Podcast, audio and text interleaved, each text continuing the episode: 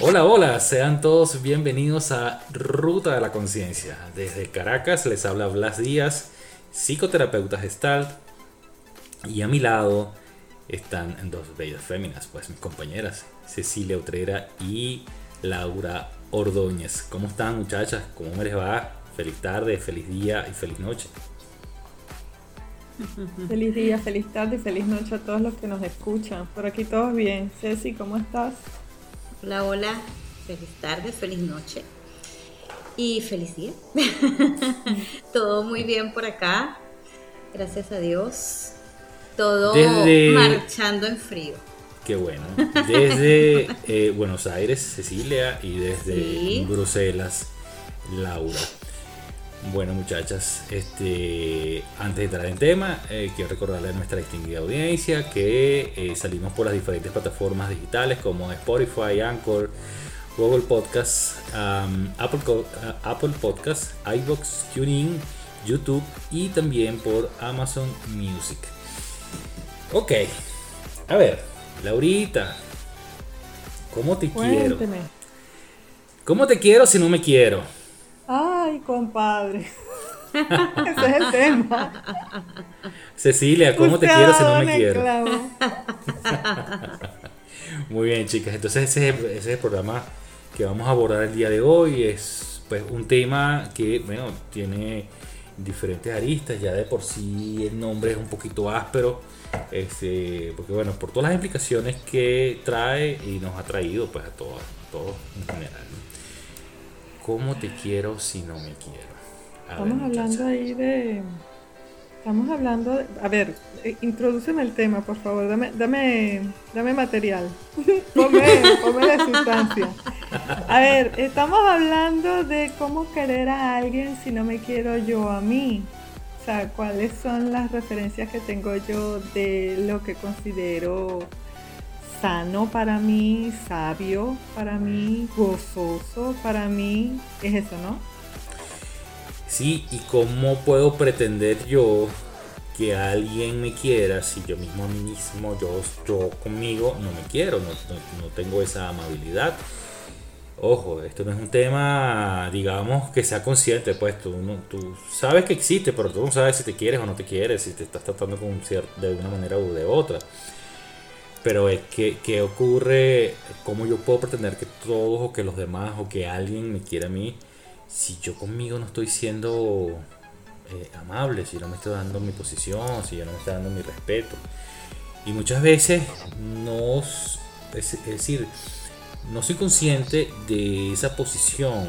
Simplemente pienso que eh, todo va a venir de afuera, de que yo automáticamente, pues la gente me va a querer porque sí, pues porque yo soy las días y entonces eh, la gente tiene que quererme juro porque si no, es, eh, no viene de fuera. Entonces es algo que, este, por eso es que el título lo, lo, ponemos, el tema lo ponemos de esa forma. Como yo puedo pretender que alguien me quiera si yo a mí mismo no me quiero.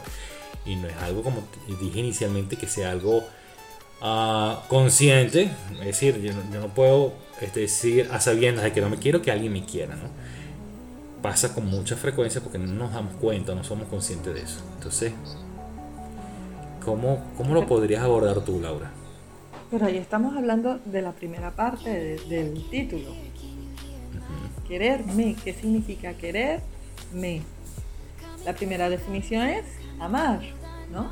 O sea, amar, amarme si yo defino qué es amar para mí, en mis valores, en mis estándares, según mis principios, con mis, con mis ideas, ya, ya te puedo decir que 95% de la literatura universal trata del tema, creo que no se ha agotado, Shakespeare le dio un brochazo por encima muy grosero y de ahí para acá todos los demás, ¿no? No hemos terminado. Platón ni siquiera se remojó los pies en el asunto. Pero amar, ¿qué significa amar para cada uno de los que nos está escuchando? ¿Qué significa amar? Y cerrar los ojos, bueno, si los pueden cerrar, porque si están manejando, no, por favor, pero imaginar qué le dedicarían a esa persona que aman, cómo lo tratan, con, con qué cuido hablan a ese ser que quieren, cómo, cómo le llenan de regalos, cómo le hacen el día.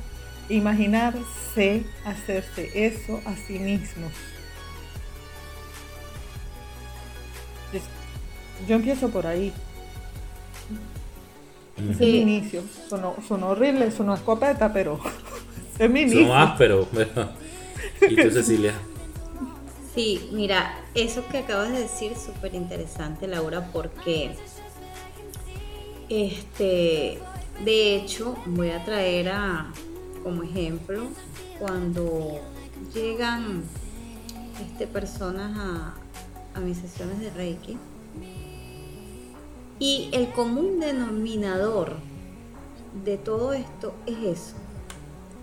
No me estoy amando lo suficiente. O sea, no, yo les digo, ¿estás haciendo esto para ti? No. ¿Y tú te das un día de descanso? No. ¿Y tú te brindas un abrazo? No. ¿Y cómo hago eso? Eso es empezar a amarse. Inclusive el amor también es respeto, respeto a sí mismo. ¿Cuánto respeto me brindo a mí mismo? ¿Cuánto valor me doy a mí? Y inclusive lo que hago, porque lo que hago viene de mí, de mi amor propio. Bien. Entonces, si yo como ser individual, como individuo, no veo por mí, no siento amor por mí mismo, ¿cómo? Esa sería la pregunta eh, clave. ¿Cómo podría yo querer a otra persona? ¿Cómo puedo brindar algo de lo que carezco? Por eso es que yo hacía la reflexión, ¿cómo me ocupo yo del otro? Reflejarte qué debería ocuparme de darme a mí. Porque normalmente no somos conscientes de qué es lo que necesita el otro en sus términos, sino que yo le doy lo que yo sé que yo le puedo dar. Fíjense cuando uno desea feliz cumpleaños a la gente, ¿qué le desea? Salud, dinero, amor. Y después le pone lo que a uno le está pareciendo en ese momento que es importante en la vida. Esa cosa a quién le está haciendo falta, al que está cumpliendo años o a ti. Yo no me voy a ocupar de un hijo mío como no me sé ocupar. Es decir, yo voy a encarnar el rol de Laura como madre, me voy a ocupar de mi hijo como yo, Laura madre. No me puedo ocupar como yo, Plas, papá, o como yo, Cecilia, mamá. No puedo. No le voy a dar sino lo que me resulta a mí posible, capaz, probable, fluido darle. ¿A quién le está haciendo falta? Me lo tendría que estar dando yo a mí. En ese momento, pleno de conciencia de que yo me estoy dando a mí lo que yo necesito, puedo ir en búsqueda del otro. Otros copetazos. Y, das, perdón que te corté. Y das lo que tú tienes, pero si no lo tienes, ¿cómo lo puedes dar? ¿Sí? Entonces, Cecilia dice algo muy, muy que para mí tiene este, mucho sentido, que es el tema de la individualidad, o sea, el tema del ser individuo. Para tu poder establecer unas relaciones en el contexto que sea, en el contexto que te muevas en la vida, tú primero tienes que identificarte a ti mismo. Tienes que saber quién eres. Tienes que saber como individuo quién eres tú y cuáles son tus potencialidades. ¿Ok? Tienes que saber diferenciarte del resto. Cuando yo uso el término diferenciarme del resto, no, no, estamos hablando de nada que me voy a aislar, que me voy a meter en una cueva, que yo solo. No, porque el ser humano, pues, por supuesto, es un ser social, es un ser de, que necesita socializar, ¿no? Eh, y de ahí va a construir su propia, eh, su propia realidad de acuerdo a las experiencias previas y de acuerdo a una cantidad de cosas. No es, no es cuando hablo de necesitar, necesitar socializar, no quiere decir que, que si no consigo nada afuera, yo, me, yo no puedo seguir viviendo. Puedes seguir viviendo, pero tu realidad la vas a construir en base a tu contexto, a tu entorno. Entonces, yo primero tengo que saber quién soy yo y cómo me diferencio de los demás para poder aceptarme, para poder revisar cuáles son mis recursos internos con los que yo voy a interactuar con el mundo exterior. Entonces, si yo no tengo ah, ciertos recursos, yo no puedo pretender que alguien me, me, dé ese recurso mío, porque es que, ¿sabes? Yo no, no, no puedo, no, no, puedo verlo reflejado en otra parte, a menos que ese alguien me refleje justamente lo que no tengo. Que ahí es donde, donde entonces, en ese proceso de la socialización, es cuando me doy cuenta bueno, empiezan a aparecer mecanismos como la proyección, es decir, esta, persona es de esta manera, este es de otro, que esta, mala gente no me quiere y, yo que estoy esperando eh, en su amor y su cariño, su aprobación y no me lo da o no me lo da como yo quiero, entonces o, me lo da como el... jefe me gruñó. Exacto, entonces este, porque todos en el trabajo son hostiles conmigo. Porque esa gente es maluca. Lo he escuchado muchas veces, la verdad. Y siempre culpando, y siempre, siempre culpas al entorno, terminas culpando al entorno. Sí. Entonces, si tú no estás, eh, no te das cuenta cuáles son tus propias potencialidades, cuáles son tus recursos para tú manejar la vida, entonces vas a tener, digamos, situaciones adversas a, lo que tú requieres, a lo que tú crees que, es, que, que requieres, que necesitas, que es lo mejor para ti etcétera. Eso lo, lo primero es saber quién eres tú y diferenciarte del resto. Porque si tú entonces empiezas a adoptar una, una doctrina de complacer al otro y cumplir las expectativas del otro y cumplir las expectativas de mi entorno laboral, de mi entorno familiar, de, de mi entorno de pareja, realmente no te estás diferenciando, sino lo que estás es cumpliendo expectativas y satisfacer necesidades a otro a costa de tu propia de tus propias necesidades. Entonces no eres, no eres feliz y ni siquiera te estás dando cuenta que no eres feliz. Sabes que algo no está bien, pero no te estás dando cuenta, no te estás permitiendo darte cuenta de que es, de qué es. Oye, yo le doy a los demás y nadie hace nada por mí. Yo le doy todo a los demás y yo vivo por los demás y tal y nadie por mí hace nada, nadie mueve un dedo. Nadie es capaz de hacerme tal cosa. Porque a la hora de la chiquita, a la hora de la verdad, nadie se acuerda de uno y viene el resentimiento. Porque has dado lo que no tenías que dar a quien no tenías que dárselo. Mm. Y después quieres pasar la factura para recoger toda la energía que te has drenado. Pero, hijo, pero todo el mundo recibió el regalo fabuloso. Nadie pidió que se lo dieran. Y yo hago una comparación con algo este, totalmente diferente. Los países, por ejemplo, los países supongamos, eh, supongamos grandes productores de eh, grandes productores mm, de ganado.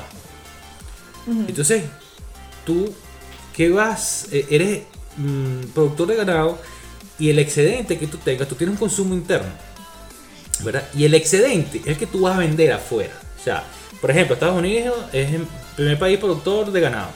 Para él poder vender el ganado que le sobre a otra, a, a otro, a México, por ejemplo, que lo tiene al lado, le va a dar su excedente. No es que se va a quedar él sin el ganado para vendérselo al otro.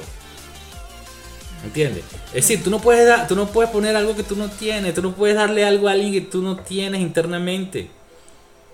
Es súper interesante lo que estás diciendo. Y hace un momento tocaste el punto del, entorno, ¿no? Donde me desarrollo, donde, donde estoy. Y lógicamente esto todo es a nivel inconsciente pero el tema es que cuando hacemos clic en algún momento de nuestra vida, cuando pase, cuando creamos esa conciencia y lo vemos, nos damos cuenta de que nuestro entorno nos está dando todas las señales, nos está enviando todos los mensajes de qué es lo que está pasando. ¿ok? Te envían parejas quizás que son irresponsables o que te son infieles o que no te demuestran el suficiente amor que tú quieres que te demuestren. Eh, eh, en el trabajo también este, no, no hay ese respeto, el respeto mutuo. Y entonces eh, el entorno, doy esto como ejemplo, como, es como lo más común, ¿no? Entonces, el, el, entorno te está diciendo, mírate, porque está pasando algo adentro, porque se está repitiendo a cada rato, todos los días, todos los años, todos los meses, y no terminas de darte cuenta de que eres tú quien tiene que verse y empezarse a amar. Tienes que empezarte a abrazar, tienes que aceptarte, tienes que aceptarte con tus este, derrotas, con tus victorias, con todo, porque eso forma parte de ti y eso hay que aplaudirlo, porque eres tú, es lo que te compone. Bien, entonces ese entorno te está diciendo, quiérete, ámate, date un día para dormir, si te provoca. Date un día para tomarte un café, un té. Si quieres comerte algo rico, cómetelo. Eso es amarse, eso es brindarse algo a, sí mismo. Atenderse, eso es atenderse. y, reconocerse. Claro. Trabajar a sí mismo y, darse amor a sí mismo. Claro. Conversaba con Laura en off el tema justamente de, los diferentes contextos que conforman el entorno. Y hablábamos del contexto de la pareja. Y entonces decíamos ah, que hay personas que dicen, ¿por qué? ¿Qué tipo de suerte yo tengo? Que en esta vida me tocan las el mismo tipo de pareja. A mí, ¿por qué siempre? ¿Por qué? Es que yo atraigo a personas así. Ahí está. Es que, es que yo tengo ¿qué, pasa? Que cada ratico, eso tiene que tener algún mensaje porque no puede tener tan mala suerte. Y sí, evidentemente ese, ese, ese es el mensaje. el, mensaje es una invitación a revisarte a ti. ¿Qué pasa contigo? Que estás siendo permisiva con, eh, con este tipo de pareja. Es decir, hay un aspecto interno tuyo que no has trabajado. Que cada vez que pasa el tiempo, la vida misma te va a recordar, mira, esto no lo has trabajado porque te va a presentar la misma, el mismo tipo de persona. Es que inconscientemente estás vibrando bajo esa frecuencia. Y el universo, recuerden, el universo se mueve en base a frecuencia vibratoria, en, base a la vibración. Ese es su lenguaje. Bien, entonces eso es lo que tú estás emanando y el universo te está respondiendo y está enviando lo que tú estás emanando de ti. Y ocurre cuando no hay una verdadera toma de conciencia. Y esto en los contextos, en todos los contextos. No hay una verdadera toma de conciencia. ¿okay? Porque una, una toma de conciencia, una verdadera toma de conciencia, tiende a producir equilibrio y bienestar.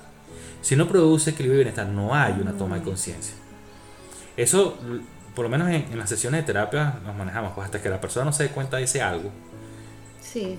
Eh, va a estar siempre dándole vueltas a ese mismo punto. ¿okay? Pero en el momento en que después de, de, las intervenciones, del trabajo, del abordaje que le demos, oye, lo que pasa es que tal cosa. A mí. Ah, te diste cuenta. toma de conciencia. Y una vez que eso ocurra, el mismo movimiento de energía, el mismo movimiento de toma de conciencia va a crear un equilibrio, va a crear y te va a mover hacia el bienestar. Entonces ya las cosas cambian, ya no es diferente. Entonces es mucho lo que hay que trabajar, porque son diferentes contextos. Empezamos en el contexto familiar con papá y mamá. Bueno, esto, esto es, eh, es así. Pues. O aquellas personas que fungieron en los roles parentales con nosotros, pues puede ser papá y mamá, o ellos no están, fueron los abuelos, qué sé yo. Y ahí comienza. Ese, eh, eh, ese primer contexto de la familia te empieza a te empieza a dar esos insumos para que tú te vayas forjando, te vayas forjando, te vayas forjando y vayas, bueno, creándote tus propios mapas. Y bueno, esos mapas van a depender si eh, van a ser mapas completamente jerárquicos, es decir, que yo lo único que sé responder y sé procesar y sé eh, interactuar es la manera como me enseñaron a mí mis padres. Yo no tengo otra manera. Sí si, si tú vas a depender siempre de los mapas y de, y de, las ideas y las creencias que te inculcaron tus padres y no vas a tener las tuyas propias, no te, no te vas a dar, mejor dicho, la oportunidad de identificar tú, tus propios mapas, lo que es orgánico, lo que es tuyo, no vas a actuar, primero no vas a actuar auténticamente y segundo eso se va a reflejar en tus relaciones, en tus diferentes contextos, de pareja, familiar, social, eh, em, organizacional, religioso, etcétera. O sea, en todos esos contextos, tú vas a tener una manera de, de, ser ante el mundo y ellos te van a reflejar a ti lo que tú no has podido resolver con respecto a eso. Entonces no vas a esperar, si tú vas a buscar cariño en una pareja y tú no lo tienes, ¿qué le vas a ofrecer a ella? ¿Qué le vas a ofrecer a ella? O a él, o a tu pareja. Pues? Y cabe también, cabe también eh, decir que hay muchas personas que pueden preguntarse, ajá, pero entonces, ¿qué es el amor? ¿Qué es amor? Entonces, amor es eso, velar por ti, ver por ti, estar atento a ti, porque estamos siempre atentos a lo que está afuera. Ay, que necesito ayudar al otro. Ay, es que tengo que hacer. Ay, no, porque es que tal. Ay, pero es que el vecino. Ay, pero es que el amigo de hace 30 años tal. ¿Y en qué lugar estás tú? Se supone que nosotros, vuelvo nuevamente, como individuos, deberíamos de ocupar nuestro primer lugar.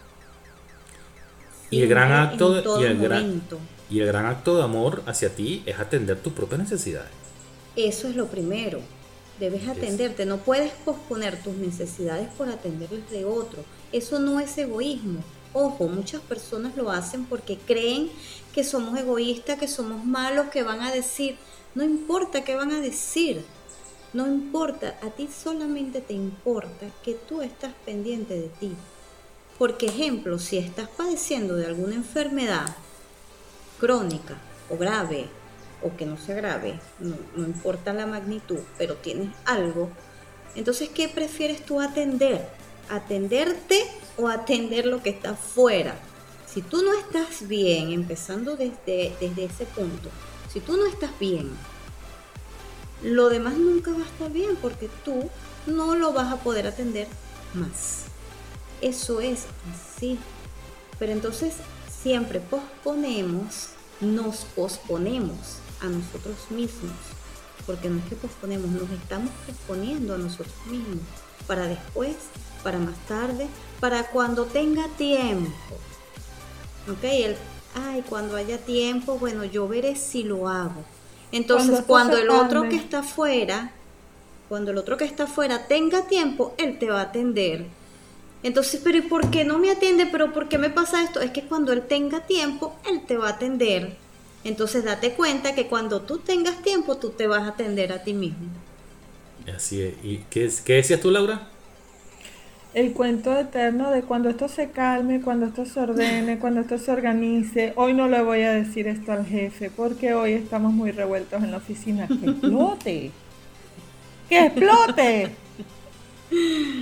¡Que explote! Si hoy fue el día que explotó el, el horno en la cocina de la casa, ¿acaso el horno se preguntó si era un buen día para explotar? Exacto. Te lo digo porque recientemente, la semana pasada, tuve un problema aquí que nos cerraron el sector, la energía eléctrica del sector, porque hubo una fuga de gas en uno de los restaurantes de la zona y cerraron toda la energía eléctrica del sector. No nos ah. explotó. Al diablo, no, no, no le preguntó a nadie en el sector. Estoy hablando de unos 200 metros cuadrados. No le preguntó ni a una sola alma humana si tenía niños chiquitos, si había que hacer nueces, si no estaba resuelto, si había frío, si había calor, si había un pepino, si internet, si teletrabajo, si lo que sea. Él explotó. Que ese es el otro extremo. El día en que a mí se me ocurra declarar mis necesidades, después de que yo tengo 15 años de matrimonio andando, 7 años de relaciones en la compañía, ¿Cómo le va a caer eso a la gente? Porque ese es otro. Pero Rodríguez, usted ha podido decirme eso antes. Sí, jefe, pero es que nunca fue un buen momento. Pero fíjate, eso que estás diciendo... Explotó el horno. Eh, eh, sí, es súper importante porque estás permitiendo que cualquiera camine sobre ti, te pisotee, suena feo, pero es así. Están caminando sobre ti y entonces va a llegar el momento en que ya te cansas porque te duele aquí, te duele allá, me duele por aquí, ya no puedo más. Ah, porque yo siempre para esto. ¿Y para ti cuándo? Entonces... y, ponte en la posición del otro. Si tú me dices a mí, Ceci, no, porque yo a mí me duele esto, a mí me duele aquello, ya yo no puedo más, ya esta relación, Laura, ya sí no podemos. Ceci, tú has podido decirme eso antes, con la confianza con la que nos... o sea, tenemos 10, 20, 15, 8, 4, 2 años de relación. Tú has podido decirme eso antes. Es casi un acto de traición que no me lo hayas dicho antes. Yo quién era, era un ogro, te iba a comer, yo te iba a pegar, yo te iba a hacer algo. Mucho, O sea, eh, ¿cuál es el miedo que te bloqueaba? Decímelo. ¿Me puede mucho llegar se a habla, mucho se habla de amor propio. Yo lo escuchaba muchísimo por ahí, redes sociales sobre todo. Pero muy pocos saben cómo aplicarlo. Mucho se habla de amor propio y muy pocos saben cómo aplicarlo, muy pocos saben cómo respetarse, cómo respetar espacios para- propios para el descanso, es- es- espacios propios para la distracción, para eh, la desconexión incluso. Entonces, mientras tú más cumples las exigencias del entorno, porque piensas que el entorno es el que te va a querer y no tú, este, más exigencia vas a tener en ese entorno. Entonces va a llegar un momento en que tú dices, oye, yo no puedo bañarme tranquilo sin que alguien me esté llamando y me esté pidiendo cosas. Este, yo no puedo tomarme. Yo no puedo tomarme un minuto para ver una película o una hora y media para ver una película porque entonces tengo que tener la llamada al jefe, llamada al otro, la solicitud a aquel. Basta que uno decida. Exacto, entonces ¿en qué momento? ¿Y en qué momento? O sea, ¿hasta qué punto tú em, vas a no reconocer ese amor tuyo para tú poder entregar o ese querer tuyo para tú poder entregar a otros en, en forma de soluciones, en forma de, de tus mejores habilidades para, para el trabajo, en forma de cariño para tus afectos? Este, si tú no te estás atendiendo a ti, no te das el tiempo, porque bueno, resulta que pareciera que todos los contextos que están dentro de, que están en tu, en tu entorno, son más importantes que tú. Es así. Si yo soy indispensable para todos, Ujú. cuando soy indispensable también. Eh, Es como la frase está Y más ¿no? triste, que no eres indispensable, Lau. No eres- No, no, vamos, a- frase- vamos a dejarlo de ese tamaño porque ya yo sé. La frase Sí. quizás es- está trillada, pero bueno, es como que recuerden que todo inicia por ti, desde ti, para ti. Todo inicia allí. No inicia desde mi esposo, desde mi madre, desde mi padre, desde mi mejor amigo o mi mejor amiga. No, todo inicia desde mí mismo, mí misma, como, como digo yo, mí misma, prepárate. Bueno, pero ahí está el cuento. Ustedes dos no son ¿no? ajenos al hecho de que a mí me gustan los planetas, el cosmos, los astros, todo lo que es la NASA, todo lo que es la exploración espacial. Yo se lo digo a mis, a mis coaches. A ver, ¿quién es el sol de tu galaxia? Y empiezan. Mi papá, mi mamá, mi... No, mi hijo, usted. ¿Cómo arranca su mundo si usted no se saca usted de la ma- en la mañana de la cama y se lava los dientes y se atiende su vejiga? En el peor de los casos me puedes decir que el sol de tu mundo es tu vejiga, que es la que te saca de la cama. Eso es Eso lo te que- la valido. Y Eso es lo que pasa, Laura, que cuando somos, chiqui- cuando somos Esa chiquitos, se la valido, una vejiga quejona se la valido como sol. y eso, eso es lo que pasa, Laura, cuando somos chiquitos nos enseñan, yo no puedo decir lo que son todos los casos, obviamente, pero sí la gran mayoría, o muchos de ellos, por lo menos que yo he visto, cuando somos chiquitos nos enseñan que no somos el sol de nuestra galaxia, sino que somos el planeta, uno de los planetas, y que el Uno sol entonces... Somos ajá, unos satélites y Sí. tal que, ten- que nosotros tenemos que girar en torno a. Pero ven acá, fíjate, eso que estás diciendo, habla súper interesante. ¿Cómo Mm. te dicen, no te enseñan a decirte que te amas a ti mismo? ¿A quién quieres más tú? ¿A papá o a mamá? En principio. ¿Quieres a tu hermanita? Ay, no te dicen, ¿y tú te quieres a ti mismo? De, de una vez te entrenan raro. a darle más importancia a los otros. Porque, porque estás en ese contexto familiar, pero vas creciendo, vas creciendo. Entonces viene con el contexto laboral o, el estudiantil, el, el- digamos, eh, el de pareja, ¿ok?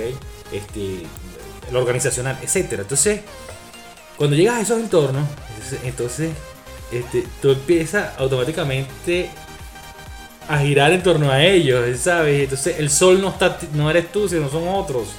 ¿Cuál es mi lugar aquí? ¿Dónde me ubico yo? Yo soy el planeta satelital, el, el satélite subsidiario. Yo aquí, ¿En torno a quién Entonces giro? es, es, es ver, eh, ver estos aspectos desde otra arista.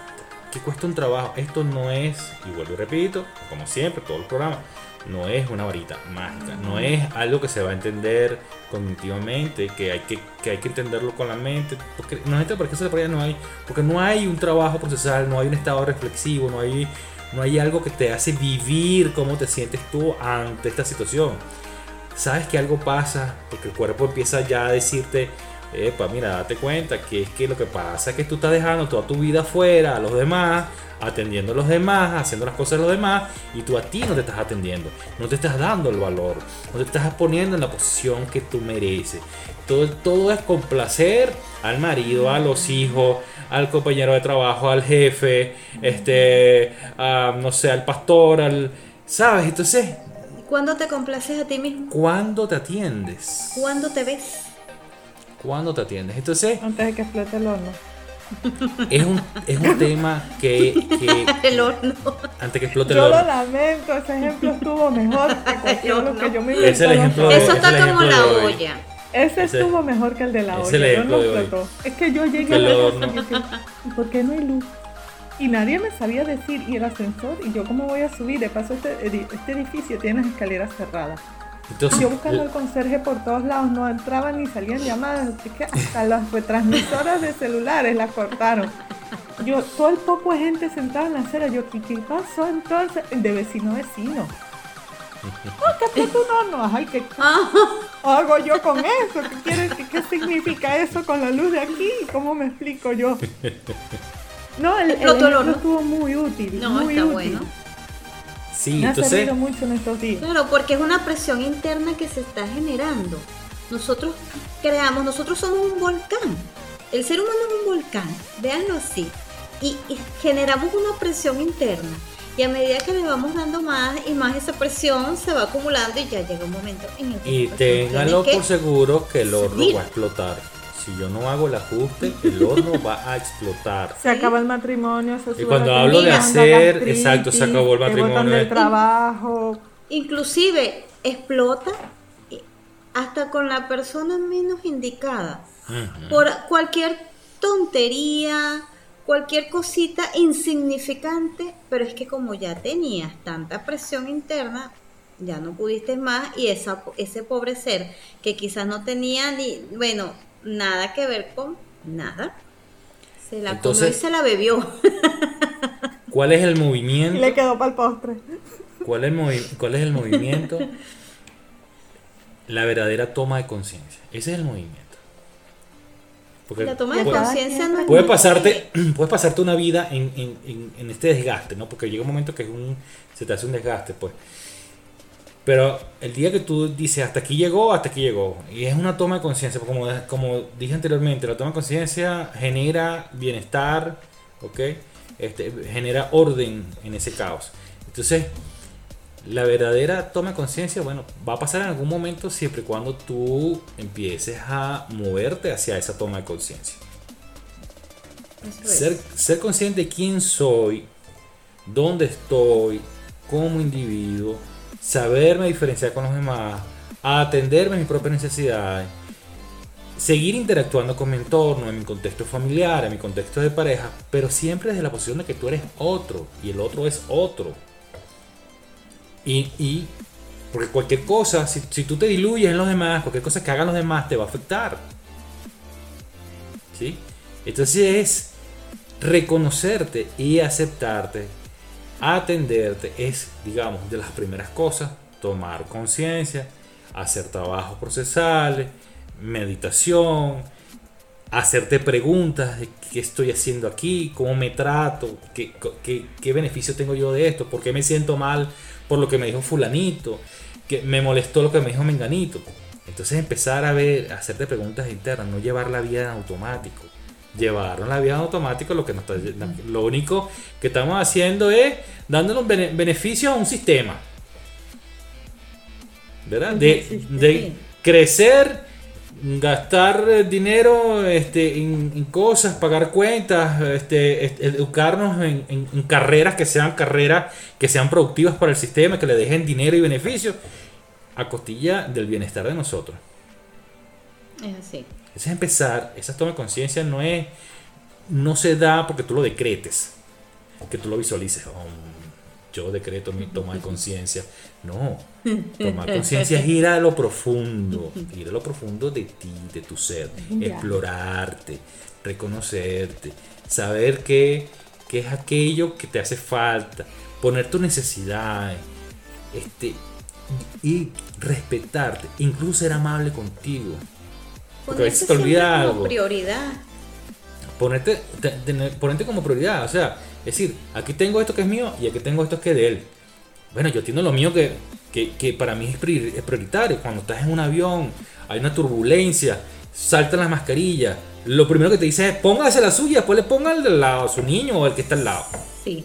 No, le, no te va a decir, pon la, de la, del niño y después se ponga la suya. No, atiéndete tú primero, que ya tienes, ya estás seguro, y ahora atiendes al niño.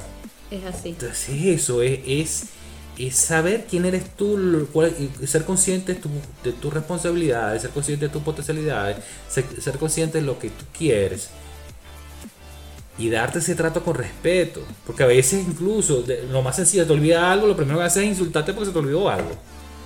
¿Sabes? Entonces no, ser amable contigo, ser, eres un ser humano y, te mereces tanto respeto y tanto cariño como el que tú le tienes a otras personas.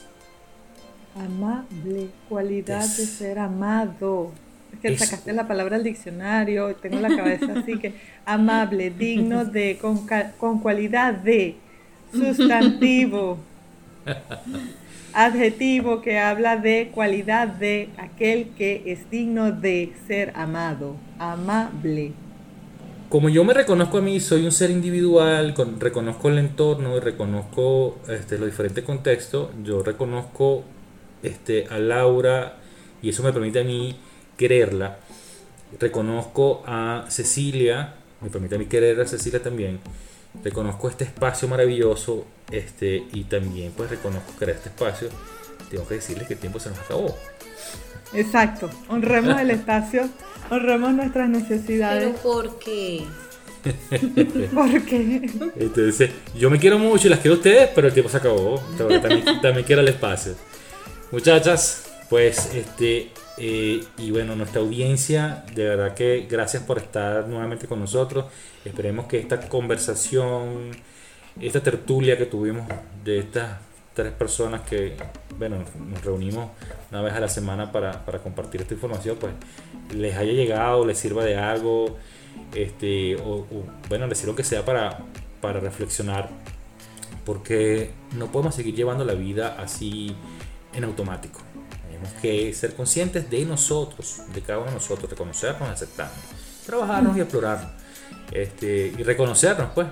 Y yo sé que no es fácil, yo sé que no es sencillo, pero eh, les aseguro que una vez que nos liberemos vamos a llevar una vida mucho más auténtica y más liberada que la que tenemos ahorita. Gracias por este espacio, chicas. Este, como bueno, como cada, eh, como cada semana, pues este, para mí es un honor haber compartido con ustedes. A la audiencia les recordamos que estamos en Spotify, en Anchor, en Google Podcast, en Apple, iBox, TuneIn, YouTube, Amazon Music. Estamos por las diferentes plataformas. Pueden dejarnos sus comentarios, eh, nos pueden, eh, pueden suscribirse, sugerir opinar, cualquier cosa, pues estaremos, con mucho gusto estaremos atendiendo sus comentarios. por acá, por Caracas, por acá, por Caracas, Blas Díaz, eh, psicoterapeuta gestal, este, arroba Blas Reiki, muchachas por allá. Laura Ordóñez, Cobalto Coach en Instagram, coach ontológico a la orden. Por aquí, Cecilia Utrera, Master Reiki. Luz Piso Divina Piso Academy con Y al final. Ok, nos vemos entonces el viernes próximo. Cuídense mucho, Dios les bendiga, namaste, nos estamos hablando. Chao, chao, chao.